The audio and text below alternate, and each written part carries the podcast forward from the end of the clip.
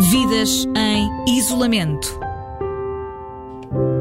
E o nome diz quase tudo. Por todo o mundo são milhares de pessoas que estão em casa de quarentena. Nesta rubrica ouvimos os portugueses que estão em isolamento fora de Portugal. Em direto de Milão, em Itália, junta-se agora a nós Catarina Dias. Bom dia e obrigado por, partilhar connosco, Catarina, a sua experiência.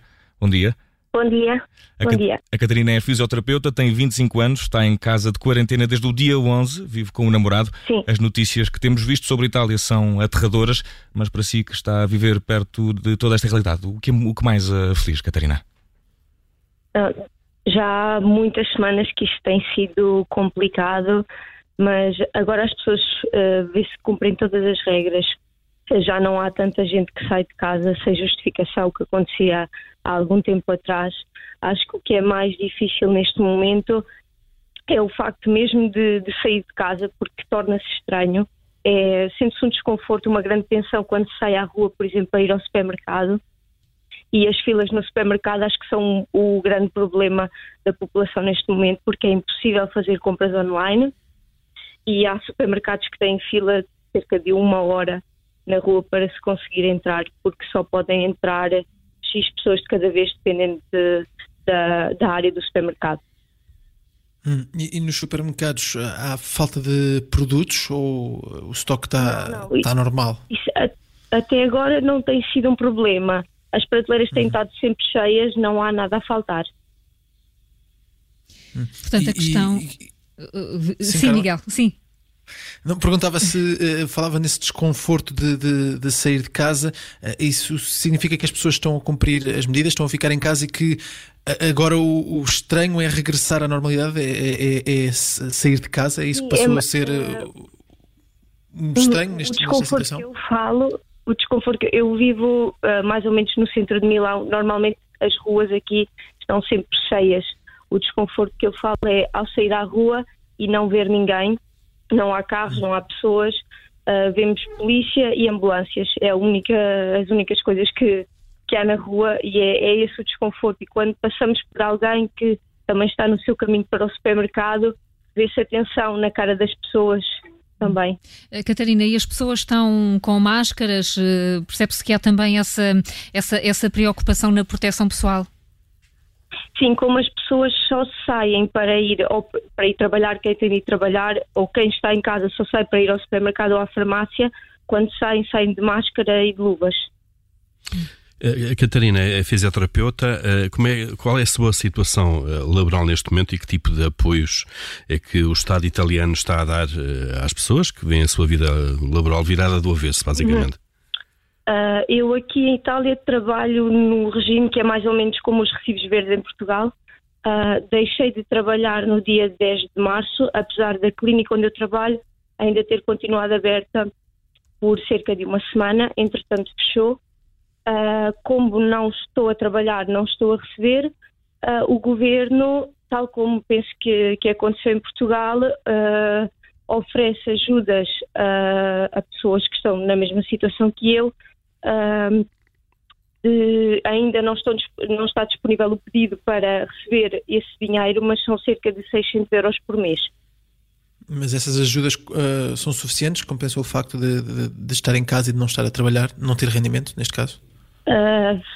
N- neste momento, ah, pensa-se além do dinheiro, digamos assim, porque também quando, quando eu deixei de trabalhar, sabia, quando eu disse "Ama- a partir de amanhã eu já não volto, também já sabia que isso ia ser difícil a nível económico, mas neste momento acho que a saúde é o mais importante e esses 600 euros que o governo nos vai dar são sempre uma ajuda, mesmo que não sejam suficientes, porque a vida em Milão é muito cara, mas pelo menos é uma ajuda. É uma ajuda uh, e a situação do seu namorado também é semelhante, Catarina? Ah, não, é, é a minha sorte, porque ele, como é engenheiro mecânico, trabalha numa empresa de, de produção e o governo apenas ah, mandou fechar as empresas de produção não essencial ah, à, à Itália, ou seja, que não produzem ah, bens essenciais, na semana passada. Ou seja, até quarta-feira ele ia trabalhar, a partir de quinta-feira ficou em casa e está em teletrabalho. Portanto, ele recebe o ordenado todo. Uhum. Catarina, a Itália, isso está nas notícias em todo lado, em todo o mundo, tem sido o país eh, agora mais fustigado por esta epidemia. Eh, como é, que, como é que se vai lidando com isso? Porque parece que a luz ao fundo do túnel vai se afastando cada vez mais eh, em termos de, de, de um suposto regresso à, normalidade. Qual é, qual é a sua expectativa de voltar a ter uma vida normal em termos de prazo? Uh, não sei.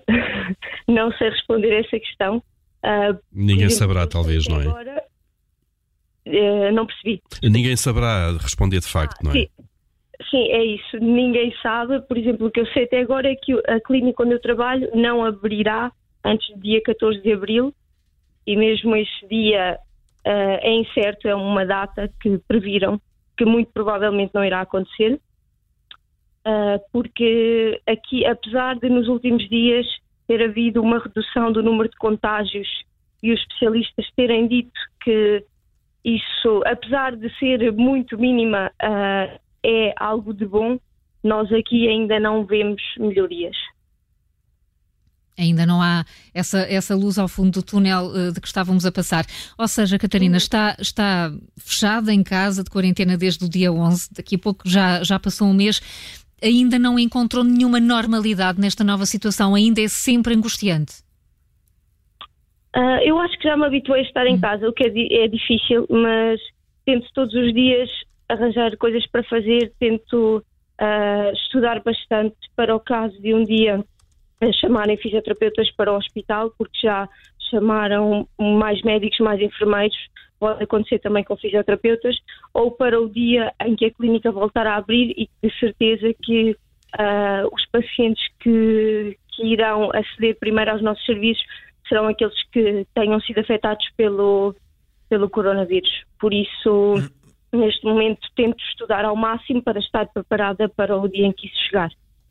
Mas como é que se prepara para, para essa eventualidade? Uh, o governo italiano, juntamente com o Ministério da Saúde, uh, disponibilizaram uh, cursos online. Claro que temos de ter as bases, mas que em Portugal a fisioterapia respiratória faz parte da, do, do, plano curricular das universidades e o, agora o Ministério da Saúde disponibilizou cursos online que ajudam a perceber como se lida com, com os pacientes com o Covid-19 uh, o que é necessário fazer. Ainda não há cursos para o pós, uh, digamos, uh, quando as pessoas já não têm o vírus, quando já não é uma fase aguda, ainda não disponibilizaram cursos para o que vem a seguir, mas para o que está a acontecer nos hospitais, sim. E em breve disponibilizarão outras, outra, outros meios para estarmos sempre atualizados na nossa profissão. Catarina Dias, em direto de Milão, em Itália, onde está de quarentena. Só podemos desejar que corra tudo pelo melhor consigo e com os milhares de italianos que estão na mesma situação, como de resto todo o mundo. O nosso desejo, estamos todos juntos nisto, é que isto passe em todo o mundo. Muito obrigado pelo seu tempo, Catarina. Amanhã vamos até à Escócia saber como têm sido os dias de isolamento da estudante de Psicologia Emma Pereira, de apenas 19 anos. Souber de histórias de mais portugueses que estejam longe do país a passar por este período difícil causado pelo coronavírus, partilhe connosco. Queremos não só que se sintam menos sós, mas também que sirvam de exemplo, que o façam e que o façam estar em contacto com os outros através da partilha das histórias que mostrem todas estas grandes e pequenas também alterações na nossa vida coletiva. O número das manhãs 360 da Rádio Observador é 913 961 556 913 961 556. Vidas em isolamento.